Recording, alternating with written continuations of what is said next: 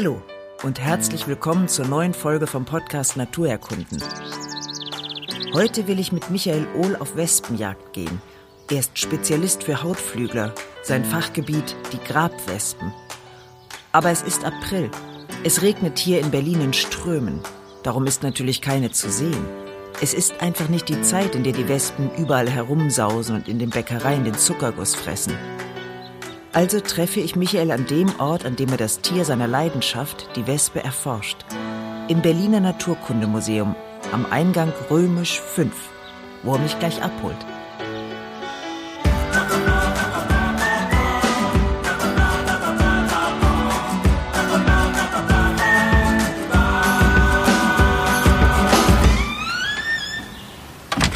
Ja, hallo. Maike. Hallo, Michael. Willkommen im Naturkundemuseum. Ja, schön, dich zu sehen. Lass uns mal hier durch den Mitarbeitereingang reingehen. Gerne. Ja, da, wo die Besucher normalerweise nicht reinkommen. So, wir müssen hier noch ein bisschen durch die Ausstellung gehen und dann verschwinden wir in die Hintergründe des Museums. So, hier noch kurz durch den Alkoholsaal mit den ganzen Fischpräparaten. Ah, jetzt ist gleich kühler. Ja, das ist ähm, der Teil des Ostflügels, der für die Alkoholsammlung vorgesehen ist.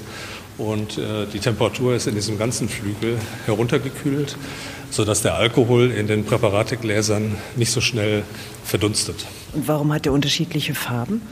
Aus den Präparaten, also das sind ja vorwiegend Fische, wie man hier sehen kann, lösen sich verschiedene Inhaltsstoffe, besonders Öle, und die gehen in den Alkohol über und mit der Zeit verfärbt sich dieser Alkohol.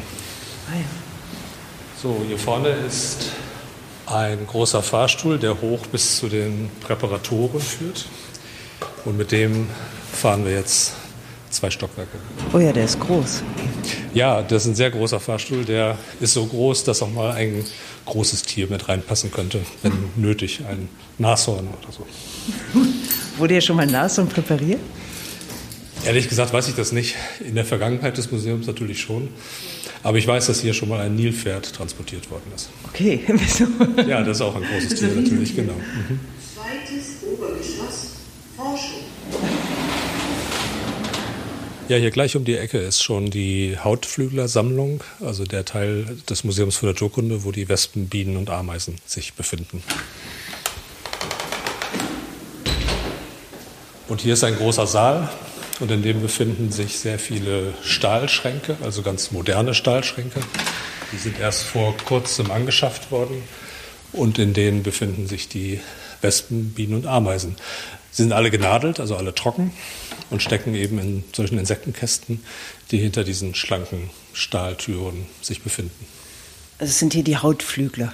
Genau, das sind die Hautflügler oder fachwissenschaftlich Hymenoptera, zu denen die Wespen, Bienen und Ameisen gehören. Und was macht den Hautflügler zum Hautflügler? Ja, da gibt es eine ganze Reihe von Merkmalen, unter anderem eben auch die häutigen Flügel. Also die haben vier Flügel, die in der Regel durchsichtig sind, die können auch mal gefärbt sein. Sie sind aber auf jeden Fall ganz dünn und häutig. Und diese Flügel, also der, die, die Vorderflügel und Hinterflügel, die sind durch eine Reihe von kleinen Zähnchen miteinander verbunden, wenn die Tiere fliegen. Und das nennt man dann auch eine physiologische Zweiflügligkeit. Das heißt, die funktionell bilden der Hinterflügel und der Vorderflügel eine große Flügelfläche. Und das ist ein sehr charakteristisches Merkmal der Hautflügler. Und was ist der Vorteil davon, dass sie im Grunde genommen vier kleine Flügel haben, die sich dann zu zweien vereinigen? Das weiß ich ehrlich gesagt gar nicht richtig. Möglicherweise liegt es daran, dass sie einfacher wegzufalten sind. Wenn sich die Tiere hinsetzen, ähm, hat man eben nicht diese große Flügelfläche, die man ordentlich hinten auf dem Hinterleib zusammenfalten muss, sondern man kann diese beiden Flügel getrennt voneinander übereinander legen. Und das, ähm, das ist ein Gerippe und Haut, richtig? Oder was ist das für eine Masse? Ja, Haut jetzt im Sinne unserer Haut ist es nicht. Ähm, so ein, das, das Exoskelett, das äußere Skelett der Insekten besteht ja aus Chitin. Das ist ein sehr, sehr stabiler Stoff. Und die Flügel bestehen ebenfalls aus Chitin und noch ein paar anderen Substanzen. Und diese ganz dünne Flügelfläche, das kann man auch sehen, wenn man sich mal eine Wespe oder eine Biene genauer anguckt, besitzt zur Verstärkung noch so Längs- und Queradern. Das sind Stabilisierungselemente, die zum Teil luftgefüllt sind, zum Teil massiv. Und die helfen eben mit, dass diese dünne Flügelfläche stabil bleibt. Und müssen die auch irgendwie genährt werden? Die Flügel? Ja, äh, nein, die entwickeln sich bei der, bei der Metamorphose. Also die Hautflügler sind Insekten mit vollständiger Verwandlung. Das heißt, die haben ein Larvenstadium, so wie die Schmetterlinge auch. Und dann verpuppt sich die Larve. Und dann in diesem Puppenstadium entwickeln sich die Flügel und alle anderen Organe des erwachsenen Tieres. Und wenn das Tier schlüpft, sind die Flügel im Grunde fertig. Und wie lange dauert das zum Beispiel bei der Wespe, bis so eine Larve zur Puppe wird und eine Puppe zur Wespe? Ja, die Wespen, die leben ja bei uns nur eine Saison lang. Das heißt, die, äh, wenn, wenn im Frühjahr die Königin schlüpft und das neue Nest anlegt, dann hat sie nur wenige Monate Zeit, um diese großen Staaten zu bauen, die wir aus dem Spätsommer alle kennen. Das heißt, jedes Tier durchläuft in wenigen Wochen die gesamte Lebensspanne. Und zwar im Wespennest? Ja, im Wespennest, genau. Also die Königin legt ihre Eier ja in das Wespennest, in die Zellen eines Wespennestes. Und dort schlüpfen dann die Larven und werden von den Arbeiterinnen ernährt. Und da verpuppen sie sich auch. Und da schlüpfen sie wiederum und werden dann eben neue Arbeiterinnen, die dann in dem Nest mithelfen. Und wenn jetzt aber der ganze Wespenstaat stirbt am Ende eines Jahres, wie geht es dann wieder los im Frühling? Ja, der Wespenstaat stirbt tatsächlich vollständig, inklusive der Königin. Aber zum Ende der Saison produziert das Nest keine neuen Arbeiterinnen mehr, sondern Geschlechtstiere, Männchen und Weibchen. Und die paaren sich dann, äh, die fliegen aus und paaren sich. Und die Männchen sterben danach. Und die frisch begatteten Jungköniginnen, also die Weibchen, die sich mit den Männchen gepaart haben, die überwintern und beginnen dann im nächsten Jahr den Bau eines neuen Nestes. Ganz allein? Ganz allein, genau. Also die suchen sich eine schöne Überwinterungsstelle, wo es ein bisschen kuschelig ist, wo sie nicht durchfrieren tatsächlich. Also die haben so eine ganz typische Körperhaltung in der Winterstarre unter Rinde oder in Holzstapeln. Und wenn es warm genug ist, dann erwachen sie wieder aus der Winterruhe und beginnen dann ziemlich bald mit dem Bau eines Nestes. Und woraus bauen Sie das? Also jeder kennt wahrscheinlich diese Papiernester, nennt man die ja auch. Das sind so kugelige Nester, die manchmal auf den Dachböden hängen oder in Garagen oder so. Und die sind letztendlich tatsächlich aus Papier hergestellt. Das heißt, die Wespen schaben mit ihren Mundwerkzeugen Altholz von der Oberfläche von Baumpfählen oder Parkbänken oder dergleichen, fügen Speichel und ein bisschen Wasser meistens noch dazu und zerkauen das dann zu einem Papiermaché, aus dem sie dann diese Nester bauen. Und wenn dann der Staat wächst, das sind dann nur Weibchen? Ja, das sind nur Weibchen. Also die Männchen werden am Ende des Jahres oder am Ende der Saison nochmal hergestellt quasi. Also nur zur die, Begattung. Genau, die dienen nur der Begattung und haben sonst keine Funktion. Und die Arbeiterinnen in einem Wespennest sind alle miteinander genetisch gesehen Weibchen. Was heißt das genetisch? Also, Sie also bei, den, bei den Hautflüglern, das ist noch eine Besonderheit, bei allen Bienen, Wespen und Ameisen, ist, dass die Männchen aus unbefruchteten Eiern entstehen. Und deshalb hat jedes Weibchen auch einen doppelten Chromosomensatz. Das ist ein bisschen so wie bei uns. Wir besitzen auch einen doppelten Chromosomensatz in allen Körperzellen. Und wenn wir Samenzellen bzw. Eizellen produzieren, dann besitzt jede dieser Zellen nur einen einfachen Chromosomensatz. Und wenn es dann zur Befruchtung kommt, dann vereinigen sich Samenzelle und Eizelle und der Embryo hat dann wieder einen doppelten Chromosomensatz. Und so funktioniert das bei den Weibchen, bei den Hautflügern auch, bei den Männchen aber nicht sondern dort entstehen die Tiere ausschließlich aus unbefruchteten Eiern und haben deshalb auch nur einen einfachen Chromosomensatz. Und gibt es sonst noch Unterschiede zwischen Männchen und Weibchen in dem Staat? Äh, ja, natürlich. Ich meine, natürlich besitzen Männchen Geschlechtsorgane, also äußere Geschlechtsorgane, penisartige Strukturen, mit denen sie eben die Weibchen begatten. Es gibt noch weitere Unterschiede, die sind ein bisschen diffizil. Zum Beispiel äh, besitzen Männchen 13 Fühlerglieder, also die haben ja zwei Antennen am Kopf, Fühler und die sind 13-gliedrig und bei den Weibchen nur 12-gliedrig. Also wenn du, ich meine, das ist natürlich so schon nicht gut zu sehen, aber wenn es dir gelingen würde, die Fühlerglieder einer Wespe zu zählen und du würdest 13 zählen, dann wüsstest du zum Beispiel, dass dieses Tier dich nicht stechen kann, denn nur Weibchen können stechen. Die Männchen haben gar keinen Stachel? Nein, der Stachelapparat der Wespen hat sich aus dem Eilegeapparat der anderen Insekten, der Vorfahren quasi entwickelt. Fast alle Insekten besitzen in irgendeiner Form einen Eilegeapparat, also die Weibchen dieser Insekten, mit dem sie dann ihre Eier an der gewünschten Stelle platzieren oder injizieren oder irgendwas damit machen. Und aus diesem Eilegeapparat hat sich dann dieser Wehr- und Verteidigungsstachel der stechenden Hautflügel entwickelt. Das heißt, dieser Eilegeapparat, den stelle ich mir vor wie eine Röhre, oder? Ja, im Grunde ist das wie eine Röhre. Das ist wie so eine äh, Kanüle von der Spritze oder so. Das heißt ein, ein hohles Rohr.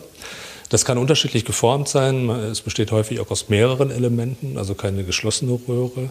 Manchmal sind, sind auch Sägen beteiligt. Das heißt, äh, manche Wespen, die sägen sich richtig in Holz zum Beispiel ein und legen dann dort das Ei rein. Aber im Grunde von der Funktion her ist das wie eine, eine Kanüle, durch die das Ei dann abgelegt wird. Und der ist aber verschwunden bei der Wespe oder hat sie jetzt beide bei der weiblichen, dass sie jetzt Stachel hat und Eilegeapparat? Ja, die müssen natürlich weiterhin Eier legen, das geht ja gar nicht anders, aber das machen sie nicht mehr durch den alten Eilegeapparat, der jetzt ein Stachel geworden ist, sondern sie haben eine sekundäre Eilegeablageöffnung äh, an der Basis des Stachelapparates entwickelt. Also das, es gibt eine neue Öffnung, durch die das Ei dann abgelegt wird. Und dieser Stachel der Wespe ist ja nun wirklich berühmt berüchtigt und von jedem schon erfahren. Warum ist es so schmerzhaft, von der Wespe gestochen zu werden? Dahinter steht natürlich eine komplexe Evolution. Also das ist ja das Ziel der Wespe, dass es ordentlich wehtut. Okay. Und ähm, das erreicht sie dadurch, dass dort in diesem Giftcocktail, den sie mit ihrem Stachel injiziert in den Feind, da sind Substanzen drin, die Schmerzen verursachen.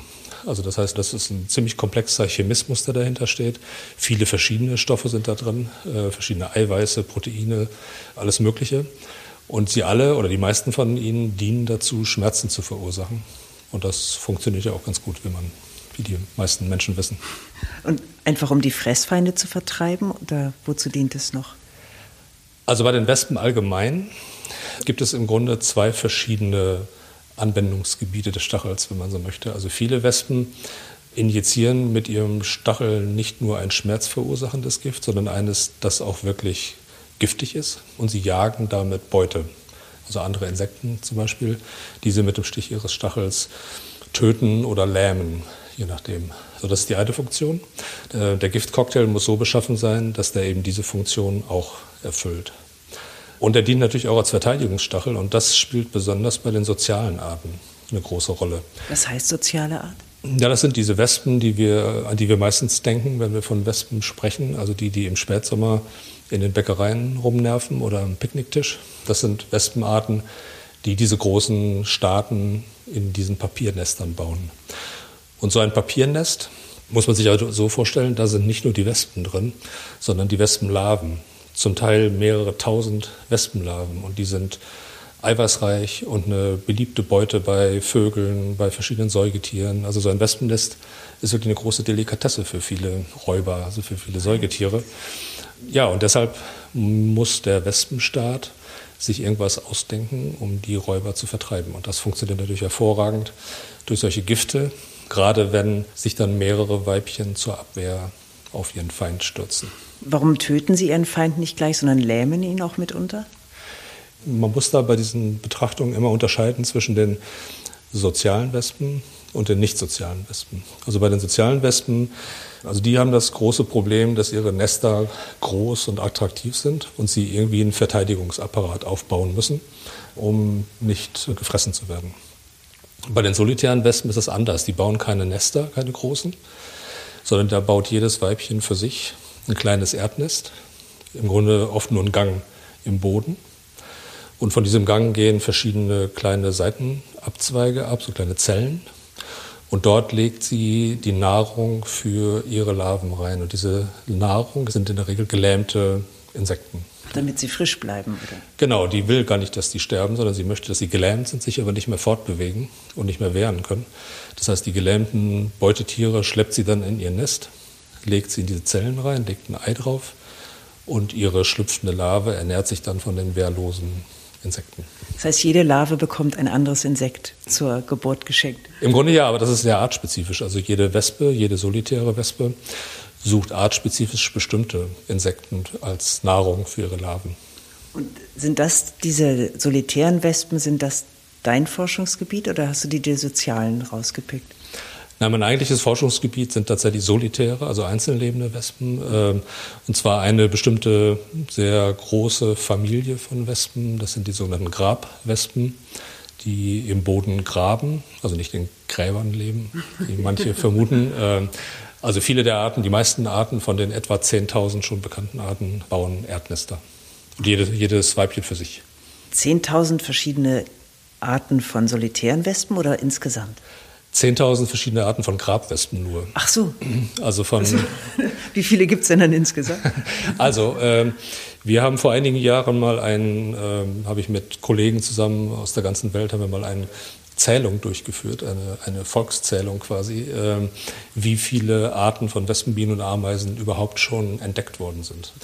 Und rausgekommen ist, dass es schon ungefähr, ne, ziemlich genau, 153.000 Wespen, Bienen und Ameisen gibt, die bereits entdeckt sind. Davon sind zum Beispiel über 10.000 Ameisenarten, mehr als 20.000 Bienenarten weltweit. Grabwespen, wie gesagt, sind es ungefähr 10.000. Aber an stechenden Hautflügelern sind es äh, ungefähr 50.000, die schon bekannt sind. Und davon sind die allerwenigsten sozial. Also das Sozialleben kommt nur bei sehr wenigen Arten vor. Die solitäre Lebensweise ist eigentlich das Übliche. Und wenn du daran forschst, wie erforschst du sie? Na, ich habe eine bestimmte Frage, die ich beantworten will, nämlich welche Arten gibt es eigentlich auf der Erde? Das heißt, ich versuche in bestimmten Regionen herauszubekommen, äh, welche Arten dort existieren, welche schon beschrieben sind, wie diese Arten charakterisiert sind und versuche dann ihre evolutiven Beziehungen herauszubekommen. Also am Ende steht neben der Beschreibung aller Arten auch ein Stammbaum, der mir erzählt, wie die Evolution dieser Wespen abgelaufen sein könnte. Und in welche Region der Erde reist du da, um zu forschen? Also von diesen 10.000 schon bekannten Grabwespenarten leben die allermeisten, ich schätze mal so 80 Prozent, in trocken warmen Gebieten. Das sind Landschaften, die man gemeinhin auch als Wüste bezeichnet oder Halbwüste. Das sind keine reinen Sandwüsten zum Beispiel, sondern das sind trocken heiße Gebiete, in denen auch nennenswert Vegetation vorkommt. Die erwachsenen Wespen und Bienen sind fast ausnahmslos Blütenbesucher. Das heißt, die ernähren sich selbst von Pollen und Nektar oder eben von süßen Sachen. Ne? Das, äh, Oder von Fleisch? ja, Fleisch ist noch eine andere Geschichte. Das, äh, genau, das ist, ein, das ist ein anderer Grund. Die fressen kein Fleisch, die Wespen, sondern äh, die, äh, wenn sie Fleisch besorgen, dann nur für ihre Larven. Also da kann man immer erkennen, in welcher Phase bei den sozialen Wespen auch das Nest gerade ist. Wenn die Wespen überall rumfliegen und fleischliche Nahrung besorgen, proteinreiche Nahrung eintragen, dann gibt es viele Larven im Nest, die sie füttern müssen mit diesem eiweißhaltigen Nahrungsbrei. Wenn Sie dagegen kohlenhydratreiche Nahrung holen, also das heißt Zucker oder eben auch Nektar, dann tun Sie das für sich. Ach so, das heißt, dann ist die Larve versorgt und dann können Sie sich um sich kümmern. Genau. Weil das ist letztlich natürlich der Brennstoff für all Ihre Aktivitäten. Also die Wespen müssen natürlich so oder so Kohlenhydrate zu sich nehmen, um überhaupt herumfliegen zu können. Aber sie haben eben dann, solange es Larven gibt, zusätzlich die Aufgabe, Fleisch herbeizuschaffen, um die immer hungrigen Larven zu versorgen. Äh, kann ich mal welche sehen? Ja, klar. Ja? Ja, dann fangen, fangen wir mal hier an. Also im Grunde kann man hier jede Tür aufmachen und es ist irgendwas Tolles dahinter. Das ist die H184. Ja, ich weiß gar nicht, was hinter der H184 ist, aber ich okay, mach mal auf. Ähm, ah ja, genau. Ah ja, etliche Kästen. Hinter diesen Türen sind halt, wie gesagt, äh, ziemlich viele Insektenkästen. Die sind so eine Einheitsgröße. Dann ziehen wir mal eine auf. Ja, genau. Also hier sind wir jetzt, äh, Pompilide steht hier, beziehungsweise äh, hier steht auch Pepsis. Und ähm, Pompiliden, das sind Wegwespen. Ich, äh, Was unterscheidet jetzt die Weg von der Grabwespe? Also äußerlich sind sie sich oberflächlich gesehen schon auch ähnlich, aber die Wegwespen haben längere Beine, sind, wenn man sie lebend sieht, nervöser als die meisten Grabwespen. Also sie laufen sehr unruhig mit zitternden Fühlern hin und her. Und die Besonderheit der Wegwespen ist, dass sie ausschließlich Spinnen für ihre Larven eintragen. Das heißt, sie suchen sich auch wieder artspezifisch bestimmte Spinnen und lähmen die mit dem Stich ihres Stachels und tragen die in ein Nest, das sie erst dann bauen, wenn sie eine Spinne gefangen haben. Das ist bei den Grabwespen in der Regel andersrum. Also die Grabwespen bauen erst das Nest und suchen sich dann die Beute, die sie da reinschleppen können. Das ist auch eine, ein Unterschied. Aber wie gräbt denn so ein kleines Insekt? Das ist ziemlich beeindruckend. Also die können das wirklich sehr, sehr gut. Also die haben, ähm, das kann man hier jetzt nicht so gut sehen, weil die meisten Präparate, äh, bei denen sind die Beine eng an den Körper angelegt. Aber die Weibchen der bodenlebenden Wegwespen und Grabwespen besitzen sogenannte Grabkämme. Also an den Vorderbeinen befinden sich seitlich ganz starke Borsten, Stacheln manchmal oder Verbreiterungen sogar. Und mit denen können die in einer unglaublichen Eile diese Nester bauen und der Sand fliegt nur so zwischen ihren Hinterbeinen durch. Also eine richtige Sandfontäne kann man da sehen. Also die, die können total gut graben. Und es rieselt nicht nach. Ja, das Problem haben sie natürlich doch. Also wenn äh, der Sand darf nicht zu locker sein. Also mhm. die sind ein bisschen wählerisch, die Wespen. Die, die suchen sich, äh, also sie müssen einen Boden finden, der bestimmte Merkmale besitzt. Ähm, das heißt, er muss eine bestimmte Körnung haben, einen bestimmten Lehmanteil also ein ganz locker fließender äh, Strandsand ist häufig nicht so geeignet. Es sei denn, es ist ein bisschen Feuchtigkeit drin, sodass der Sand eben verklebt. Aber da hat jede Wespe so ihre Eigenheiten. Ich bin jetzt ganz erstaunt, weil die hier ganz schwarze Körper haben. Ich habe eigentlich erwartet, dass die jetzt gelb-schwarz geringelt sind. Ja, gelb-schwarz geringelt sind viele Wespen nicht. Die sozialen Wespen sind es überwiegend. Gelb-schwarz Ringelung ist ja eine Warnfärbung. Und das hatte ich ja schon äh, erzählt, die sozialen Arten haben große Probleme damit, äh, dass die Nester so begehrenswert sind für bestimmte Räuber. Sie haben sehr großes Interesse daran, diese Räuber frühzeitig zu warnen. Vorsicht hier, wenn du näher hier kommst. Äh, genau, ja, sind, Nicht nur einer. sind hunderte, tausende von Stacheln. Äh, das heißt, diese Warnfärbung soll die Feinde sehr frühzeitig abschrecken, bevor es überhaupt zum Kontakt mit den Verteidigerinnen kommt. Und das ist bei solitären Wespen häufig nicht so. Die leben viel versteckter. Und viele der Wüstenwespen sind nicht gelb-schwarz, sondern die sind komplett schwarz, so wie diese Pepsis hier, diese Wegwespen. Oder sind äh, überwiegend rot oder rot-schwarz gestreift. Da gibt es alles Mögliche. Und warum sind die Flügel so dunkel? Ist es jetzt wegen der, weil sie aufgepiekst sind, nachgedunkelt oder? Die Tiere, also wenn man äh, Wespen, Bienen und Ameisen nadelt, dann bleiben die in der Regel recht gut so erhalten, wie sie auch im lebendigen Zustand aussehen. Die Farben werden manchmal so ein bisschen fahler vielleicht, also im lebenden Zustand sind sie ein bisschen leuchtender. Aber eigentlich sehen die schon im Le lebendig auch so aus. Nein, es gibt gerade bei den Wüstenwespen sehr viele Arten, bei denen die Flügel ganz schwarz sind, so wie bei einigen von diesen ah, hier. Ja, die. Oder so dunkelgelb oder rot, rötlich oder so.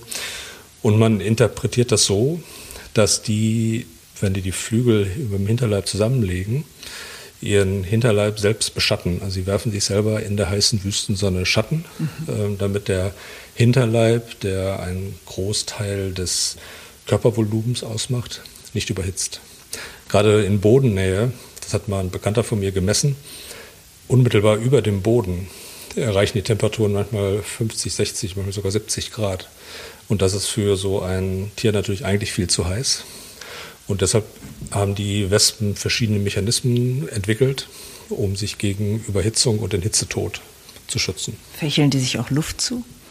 Ja, tatsächlich bewegen die manchmal die Fühler, also nicht nur die Fühler, sondern auch die Flügel schnell hin und her, aber auch die schnelle Bewegung auf den äh, äh, mit den langen Beinen, also wenn die so hochbeinig über den Sand huschen, soll ein Effekt sein, um die Überhitzung zu vermeiden. Aber wenn du jetzt auf Forschungsreise bist, wie fängst du denn dann die Wespen deines Begehrens? Also das Wespensammeln in, in der Wüste ist eigentlich eine recht dankbare Sache, weil, ähm, wie gesagt, die erwachsenen Tiere sind ja Blütenbesucher. Das heißt, die brauchen für sich selber Blüten.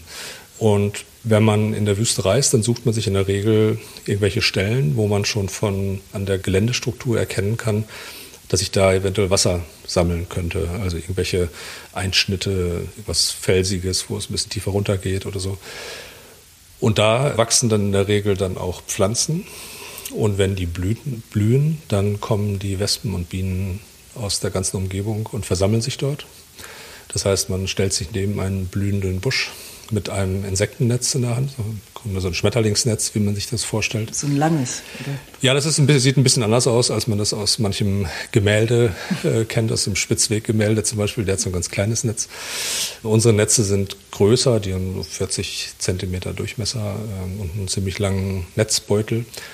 Und dann lernt man ziemlich schnell mit einer sehr schnellen und gezielten Bewegung die Wespen von den Blüten zu schlagen tatsächlich. Und dann äh, muss man nur gucken, dass die Wespen dann nicht wieder aus dem Netz entkommen. Und nicht stechen. Naja, man, man darf sie natürlich nicht berühren. Also man, sie können ja ruhig durch das Netz stechen, solange man eben das Netz nicht wirklich anfasst. Ähm, also man schlägt dann mit so einer schnellen Bewegung den Netzbeutel so um, dass er umschlägt tatsächlich, also dass das Netz so zusammenklappt. Dann hat man die, die Wespen da drin. Meine Methode ist ein bisschen anders. Die hat mir mal jemand in meinen frühen Studienjahren in Kiel beigebracht. Ich stülpe mir das Netz immer über den Kopf. Über den ähm, Kopf. Genau, also ich, das heißt, ich äh, habe so ein großes Netz und dann fange ich da die Wespen und dann stülpe ich mir das über den Kopf und halte mit einer Hand den Netzbeutel Richtung Sonne. Und Insekten, das weiß man auch aus der Wohnung, äh, so eine Fliege, die fliegt ja immer wieder gegen die Scheiben. Die Insekten versuchen Richtung Helligkeit zu entkommen, wenn sie sich eingesperrt fühlen. Das heißt, die Tiere fliegen dann alle Richtung Sonne oben in die Spitze des Netzbeutels rein und versammeln sich dort. Und dann kann ich mit der anderen Hand von unten in das Netz reingreifen und versuchen, sie in ein Gläschen zu buxieren. Das funktioniert ziemlich gut. Äh, mein Kopf und meine Schultern verhindern eben, dass die Tiere wieder entkommen. Man muss nur aufpassen, dass man nicht zu viele Wespen im Netz hat, die dann so hektisch werden können, dass sie einem dann doch ins Gesicht fliegen. Ja, ja. Ja, aber die Pepsis, ähm, die sind dir ja wahrscheinlich schon aufgefallen, weil die so schön groß sind. Sehr groß und auch ganz kleine dabei. Es sind auch ganz kleine dabei, genau. Also diese von diesen Wegwespen äh, gibt es bei uns hier in Deutschland auch einige Arten. Die sind ziemlich klein, aber in den Tropen, in Nord- und Südamerika besonders, da kommen so Riesen vor. Ähm, und diese hier, die du jetzt hier siehst, sind noch nicht mal die größten. Und die sind ziemlich bekannt dafür. Wie gesagt, das sind Spinnenjäger weil sie Vogelspinnen jagen. Und wenn man sowas schon mal in der Wüste gesehen hat, wie so eine große Pepsis, so heißt die Gattung, sich mit einer ordentlich großen Vogelspinne anlegt und dann versucht, diese Spinne von unten in den Bauch zu stechen, das ist schon eine sehr beeindruckende Sache. Das heißt, die richtet sich dann auf oder fliegt die Wespe unter sie? Na, die Wespe, die hat ja den Vorteil, dass sie dreidimensional agieren kann. Also sie kann ja fliegen. Und die fliegt dann sehr hektisch äh, immer um diese Vogelspinne herum, beziehungsweise läuft auch um die Vogelspinne herum. Und die Spinne hat so ein typisches Abwehrverhalten. Also die richtet dann ihren Vorderkörper auf mit den vorderen beiden Beinpaaren in der Regel und präsentiert ihre Chelicern, das sind die äh, Mundwerkzeuge, mit denen sie eben beißen kann. Und dann versucht die Wespe unter diesen aufgerichteten Oberkörper zu kommen und in Windeseile mit dem Stachel zuzustechen. Dann ist die Spinne auch sofort gelähmt oder tot? Nein, nicht sofort. Also tot, wie gesagt, soll sie ja nicht sein. Mhm. Sie soll ja lebendig bleiben. Aber äh, na, sofort nicht. Also manchmal sind mehrere Stiche nötig. Und sie muss auch gut treffen.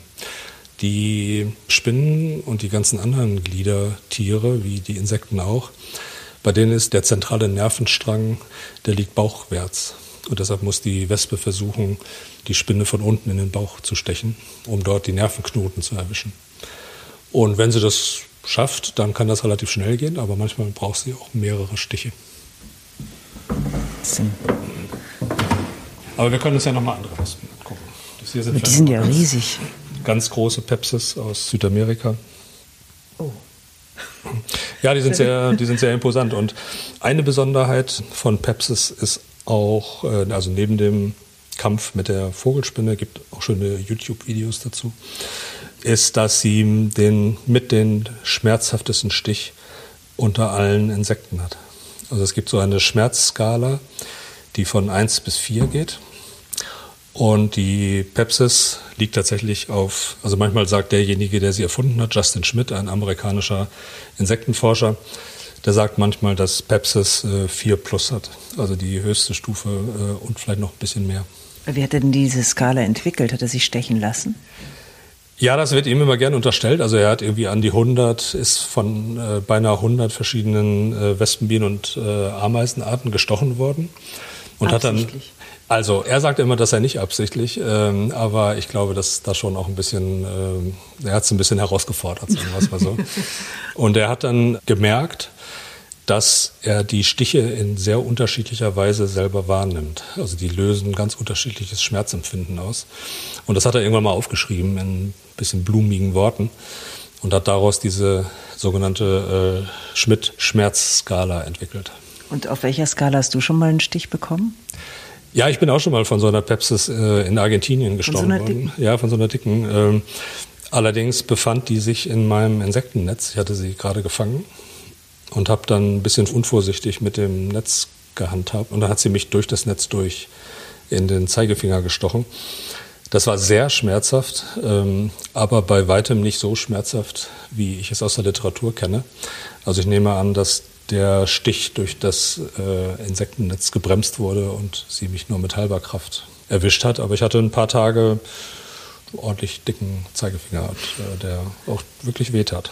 Kann denn die Wespe das willentlich dosieren, die Menge des Giftes?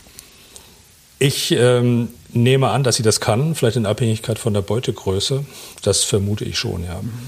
Und kann man das Wespengift auch nutzen? Also was man schon seit langem macht, ist, dass man Bienengifte nutzt. Also gerade von der Honigbiene, die ja in Kultur gehalten wird. Ähm, und da, da weiß man schon seit langem, dass das äh, pharmazeutisch interessant ist oder auch in der Naturheilkunde wird das Bienengift ja eingesetzt. Bei Wespen hat man das auch schon seit einiger Zeit versucht und da gibt es ähm, auch schon Medikamente, die das Wespengift nutzen, aber da wird weiter sehr geforscht, was man damit alles anfangen könnte. Ja, weil diese Lähmung, das ist ja eigentlich ganz attraktiv. Ja, auf jeden Fall. Äh, nee, genau. Äh, also diese partielle Lähmung, wobei natürlich der ein Insektenkörper ist schon noch was ganz anderes als äh, ein menschlicher Körper. Und das muss man dann eben in, mit entsprechender Forschung dann versuchen rauszubekommen. Ähm, aber ja, da findet Forschung statt. Und ähm, ich gehe auch davon aus, dass das bestimmt äh, pharmazeutisch sehr interessant ist, sich mit Wespengift zu befassen. Und zum Körper der Wespe, ich meine, ich kenne immer nur die Wespentaille. Das mhm. ist ja das bekannteste. Wie ist denn der aufgebaut? Ja, die Wespentaille kann man hier bei dieser Pepsis ja eigentlich auch ganz, ganz gut sehen. Ja, ähm, das diese der schlanke Einschnitt dort so ein Insekt, also eine, eine, Wespe ist im Grunde aufgebaut wie die meisten Insekten, nämlich dreigeteilt. Also man hat vorne den Kopf, an dem Kopf sind die Komplexaugen dran und die langen Fühler. Dann kommt ein Bruststück, was man manchmal auch als lokomotorisches Zentrum bezeichnet. Da befinden sich alle Organe der Fortbewegung dran. Das heißt also beide Flügelpaare und die sechs Beine. Und dann kommt eben diese Wespentaille und ganz hinten der Hinterleib. Jetzt ähm, stimmt das nicht ganz so, weil nämlich der Einschnitt, also die Wespenteile, befindet sich nicht zwischen der eigentlichen Brust und dem Hinterleib, sondern zwischen dem ersten Hinterleibsegment und dem zweiten Hinterleibsegment. Das heißt, das erste Hinterleibsegment ist untrennbar und man kann es häufig auch gar nicht ohne weiteres unterscheiden, äh, an das Bruststück angeschmolzen, sodass äh, ja, die Wespenteile quasi zwischen dem ersten und zweiten Hinterleibsegment liegt. Mhm. Welche Sinne sind am stärksten bei der Wespe?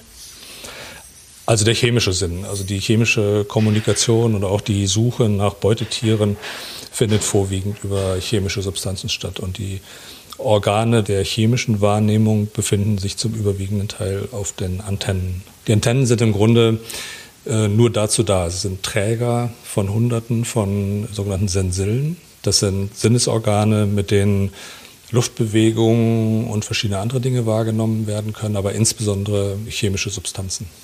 Und kommunizieren Sie auch über diese Fühler miteinander? Die solitären Wespen kommunizieren außer mit ihren Geschlechtspartnern nicht. Ähm, sie sind ja, wie gesagt, solitär, sie leben ja alleine.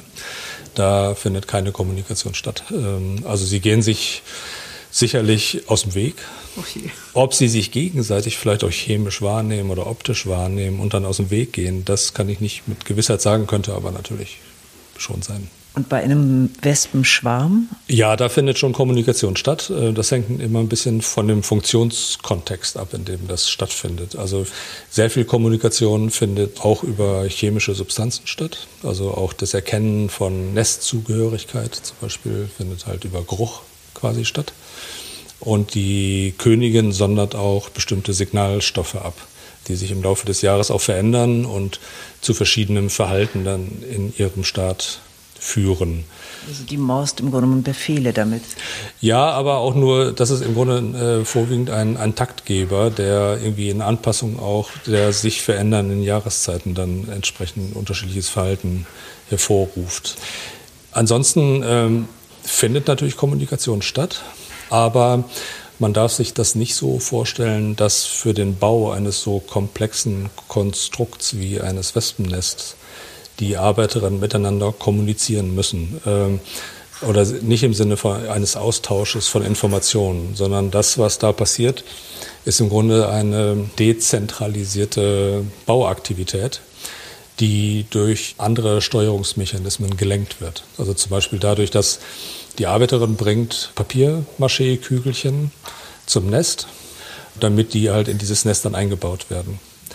Und wenn eine Arbeiterin, die sich in einem Nest befindet, ihr dieses Kügelchen schnell abnimmt, um es weiter zu verarbeiten. Dann ist das für die Arbeiterin das Signal, wieder loszufliegen und ein neues Papierkügelchen zu holen. Ah, es gibt Bedarf. Es gibt Bedarf, genau. Ähm, wenn sie ihr Kügelchen nicht schnell los wird, ähm, dann ist das ein Signal dafür, gibt keinen großen Bedarf und dann wird sie vielleicht was anderes machen.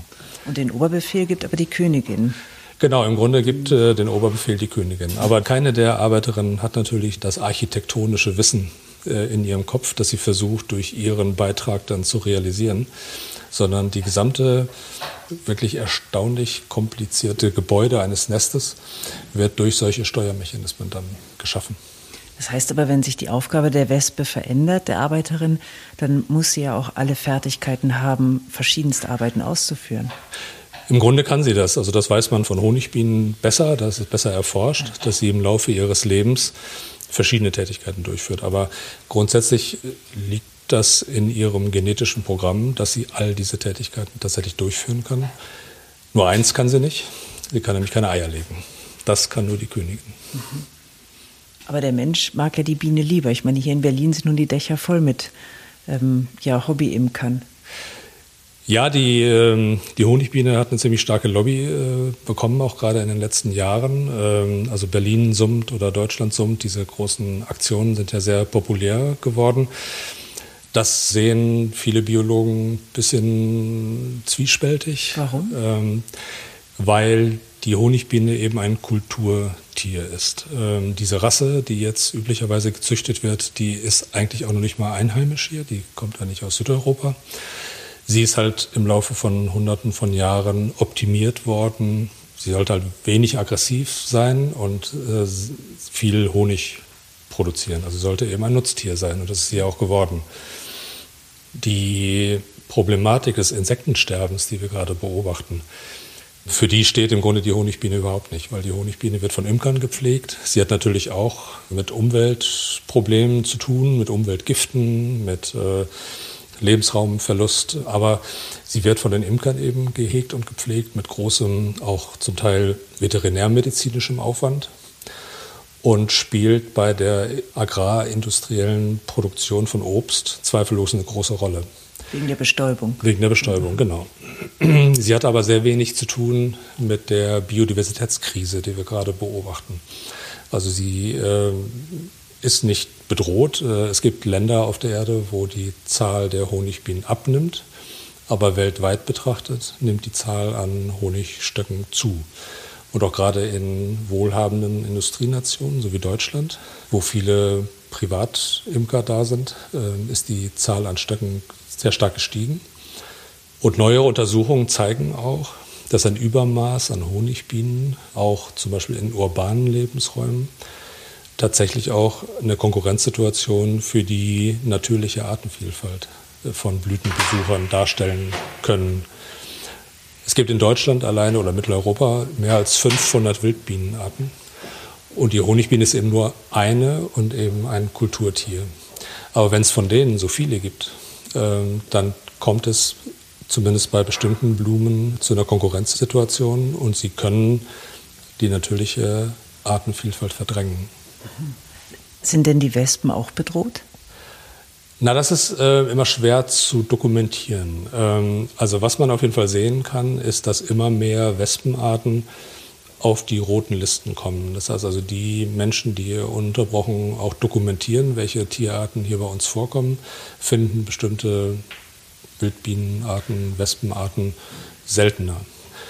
Und bei den sozialen Arten ist es anders. Ähm, wenn wir von diesen sozialen Wespen sprechen, meinen wir in der Regel ja zwei Arten, die besonders häufig sind. Das ist die deutsche Wespe und die gemeine Wespe. Und die sind Kulturfolger, denen geht es in der Nähe des Menschen gut. Die äh, Häuser bieten Schutz für ihre Papiernester. Sie äh, finden ein gutes Auskommen im Müll und in den Bäckereien und äh, an den Picknicktischen äh, und so. Also denen geht es eigentlich ganz gut. Und sie stehen unter Schutz, das darf man nicht vergessen. Also man darf keine Insekten, keine Wespennester zerstören. Ähm, aber ähm, dennoch äh, ist meiner Kenntnis nach der Bestand an diesen sozialen Wespen in keiner Weise gefährdet. Und hast du in den Kästen noch gelb schwarz geringelte? Ja, wir können ja gerne. Eine, genau, wir gehen mal einfach. Eine ein Bilderbuchwespe. wir gehen einfach ein paar Schränke weiter. Wie viele sind das insgesamt hier? Wie viele Exemplare? Ähm, bei den Hauptflüglern alleine ähm, ungefähr 2,4 Millionen Tiere. Nur hier in Berlin? Äh, nur hier in Berlin und nur die Hautflügler. Und insgesamt hier im Naturkundemuseum etwa 30 Millionen Exemplare, von denen die meisten Insekten sind. Also das, das ist eine umfangreiche Sammlung. Ja, Wahnsinn. So, ich mache mal den hier auf. Und ich mache noch einen anderen auf. so, sind so viele. In diesem Schrank sind die Hornissen. Oh, ja. Hornissen sind ja auch soziale Wespen. Also die sind gar nicht anders als die gemeine oder die deutsche Wespe. Es ist einfach eine andere Art und ist hier bei uns in Mitteleuropa die größte Art unter den sozialen Wespen. Mit ganz gemeinem Stachel. Ja, wobei man wirklich sagen muss, dass das auch so ein bisschen, ähm, also sie sind groß natürlich. Ne? Also man, gut, hier im Kasten sehen sie jetzt nicht so wahnsinnig imposant aus, aber wenn man eine fliegende Hornisse sieht, ist das schon ein großes Insekt. Ähm, und sie hat einen entsprechend großen Stachelapparat und auch eine verhältnismäßig große Giftmenge. Aber mh, auf der Schmidt-Schmerz-Skala. Stimmt, die äh, berühmte. Genau, da ist die Hornisse kaum von den anderen Wespen unterschieden. Also das heißt, es liegt auch ungefähr im Mittelfeld, so bei zwei oder ein bisschen mehr. Äh, also so wahnsinnig viel schmerzhafter stechen die Hornissen nicht. Ich kenne das noch als Kind, dass man sagt, von drei Hornissen gestochen, ja, ja. Du, ein Pferd fällt um und so. Das genau, solche. Das war ein Märchen? Ja, das ist, das ist definitiv ein Märchen. Also man kann äh, sehr viel mehr Insektenstiche überhaupt aushalten, also Wespenstiche, Honigbienenstiche, äh, als die, der Volksmund so sagt und auch äh, Hornissenstiche. Das hängt natürlich von vielen Faktoren ab. Das hängt vom, vom Alter ab äh, des Gestochenen, das hängt von der, vom, vom äh, physiologischen Gesamtzustand ab. Äh, ein kleines Kind äh, mit einer geringeren Körpermasse er, erträgt natürlich äh, sehr viel weniger Gift als das ein 100 Kilo Mensch äh, tut. Also da kommen viele Faktoren zusammen, aber im Schnitt kann man sehr viel mehr Stiche aushalten, auch wenn es unangenehm ist als der Volksmund so impliziert. Genau. Ich bin beruhigt. Genau, so also die Hornisse, äh, eine Wespe gelb-schwarz geringelt. Die, die Hornisse kann man immer leicht daran erkennen, dass sie einen ziemlich, also sie ist also in der Größe auch, aber dass sie auch einen ziemlich großen Rotanteil hat. Das kann man jetzt hier nicht so sehr schön sehen, aber die hat so rote Schulterflecken und hinten am, am Ende des Hinter des Bruststücks sind auch große rote Flecken und die Basis des Hinterleibs ist häufig auch rötlich. Das haben die anderen sozialen Wespen bei uns nicht. Aber wir können hier unten, wenn wir hier unten hingehen, uns nochmal richtig große oh ja, die sind Wespen angucken. Das ist die äh, sogenannte japanische Riesenhornisse. Die äh, wird in Japan durchaus gefürchtet. Also ich habe, als ich mal in Japan war, in den Parks dort auch überall Hinweisschilder immer gesehen, dass man um die Nester der japanischen Riesenhornisse großen Bogen machen soll. Mhm. Da gibt es jedes Jahr tatsächlich Todesfälle. In der Regel sind es alte Menschen, aber nichtsdestotrotz, ähm, also die können mit Sicherheit sehr schmerzhaft stechen, eine große Giftmenge injizieren. Und wenn man von mehreren von diesen Riesentieren gestochen wird, das ist sicherlich ja, sehr unangenehm. Ja. Genau, aber die sind halt richtig gelb-schwarz geringelt. Die sind schon ein bisschen älter, die Exemplare jetzt in diesen Systemschachteln hier, äh, sind so ein bisschen nachgedunkelt. Aber hier die wahrscheinlich, das, die ist richtig also schön also gelb-schwarz. Die würde ich nicht gern mit deiner Taktik fangen. Äh, da würde ich wahrscheinlich auch ähm, aussteigen. Also das, nicht mal den Kopf ich, ins Nein, Netz das, das würde ich, ich glaube, das würde ich nicht, nicht wagen. Da hätte ich doch zu viel Respekt. Sollen wir denn mal zu einer deiner Grabwespen Ja, das gehen? können wir machen. Dann müssen wir eine Etage ja. runtergehen.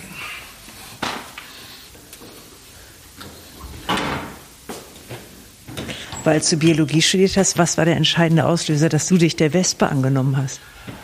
Ja, also der, ich habe schon relativ äh, früh, also auch bevor ich Biologie studiert habe, habe ich mich, also ich habe mich immer schon für Krabbeltiere interessiert. Ähm, also es war immer klar, dass ich mich irgendwie mit Insektenspinnen oder sowas äh, befasse. Und ich hatte dann angefangen, mich mit einigermaßen großer Ernsthaftigkeit mit Spinnen zu befassen. Und habe auch viele Spinnen gesammelt und versucht, Spinnen zu bearbeiten. Und während des, während des Studiums habe ich dann mal vor einer Exkursion ins Mittelmeergebiet nach Menorca einen Vortrag gehalten zum Thema Spinnenfeinde. Und da kamen eben die Grabwespen auch drin vor. Und ich habe gemerkt, eigentlich sind die viel cooler als die Spinnen. Und, äh, Weil sie die Sieger sind. ja, nee, die waren mit einmal so, das, die Grabwespen sind sehr formenvielfältig und ähm, sehr unterschiedlich. Und was mir besonders gut gefällt, und äh, das ist vielleicht einer der Hauptgründe, warum ich bei Ihnen hängen geblieben bin. Sie fliegen in der schönsten Mittagssonne. Also Spinnen, die leben halt sehr versteckt in feuchten, dunklen Orten oder also es ist mir sympathischer, irgendwie in der, Mittags, in der Mittagssonne herumzulaufen ähm, und mich mit Wespen zu befassen. Ah ja. Ach, hier sind jetzt alles Holzschränke. Ja, das sind jetzt hier Holzschränke, in denen sich die Grabwespensammlung befindet. Und die steht hier separat, weil ich sie im Zuge der äh, Sanierungsarbeiten hier im Hause vorübergehend hierher transportiert habe, weil ich eben an ihnen arbeite. Da war es näher an meinem Arbeitsplatz. Ah, ja. Da stehen sie jetzt noch. Sie werden aber dann in die Gesamtsammlung dann eingefügt. Mhm.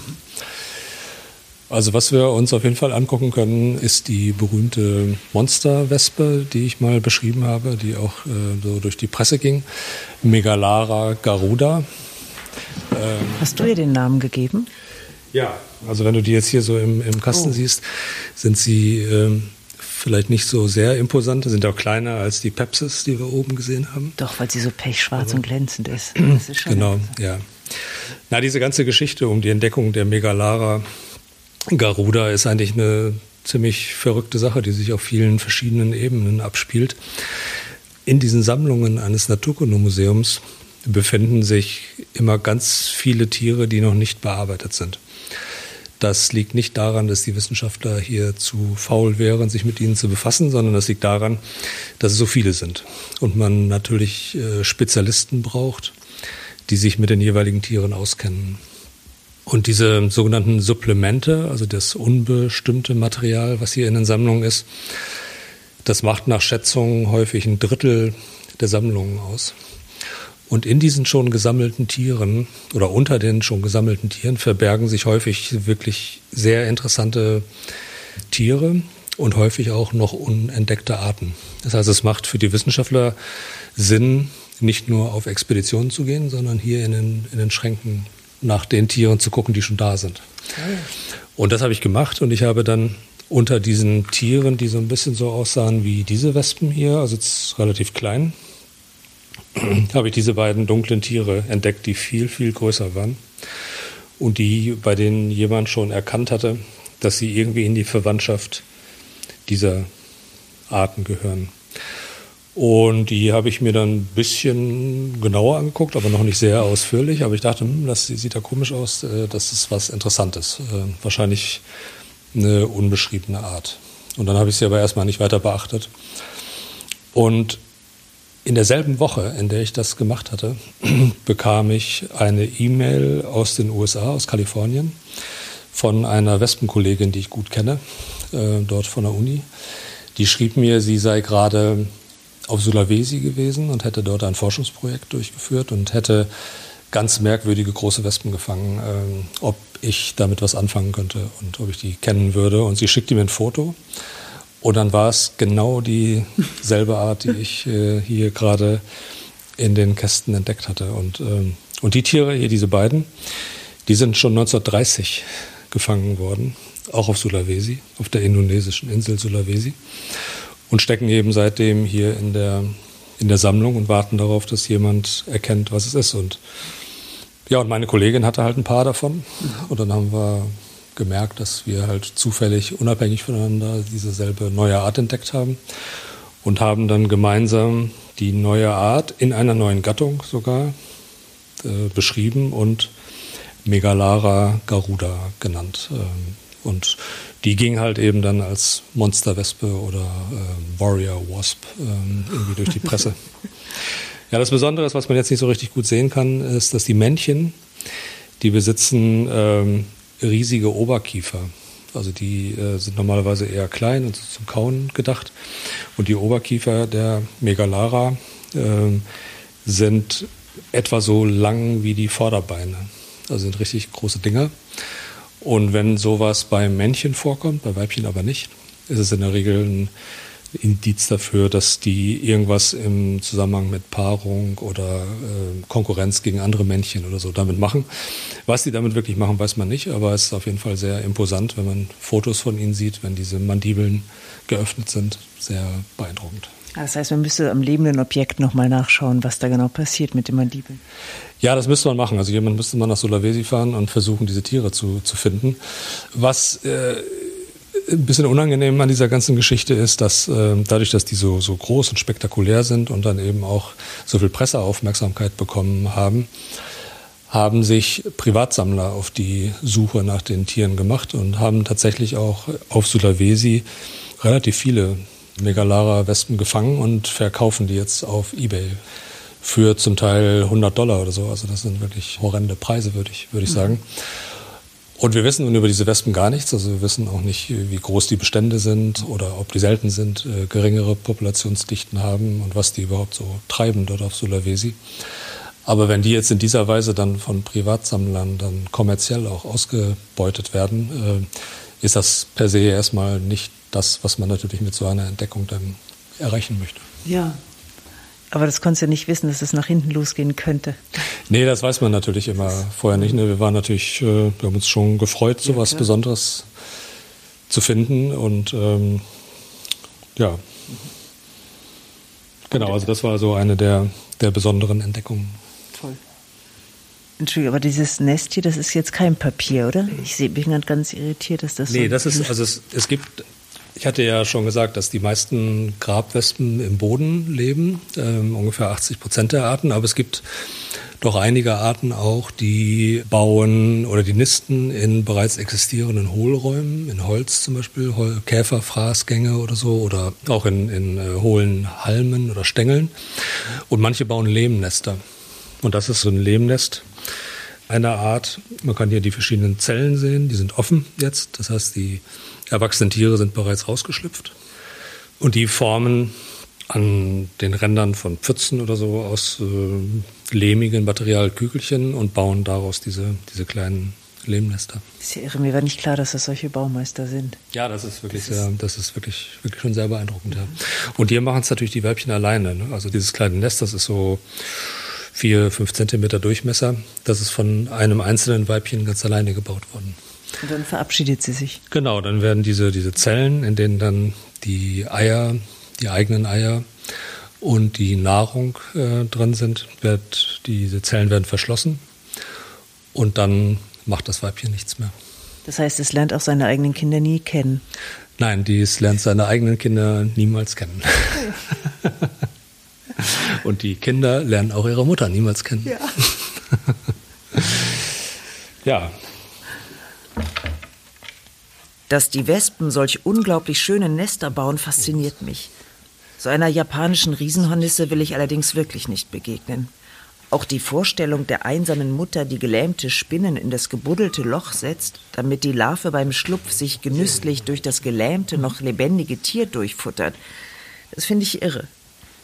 Wenn ihr noch mehr über die Wespen erfahren wollt, holt euch unbedingt das Porträt über die Wespen von Michael. Es ist in der Reihe Naturkunden bei Mattes und Seitz Berlin erschienen. Und wenn euch die Folge gefallen hat, lasst gerne eine Bewertung da. Würde mich freuen.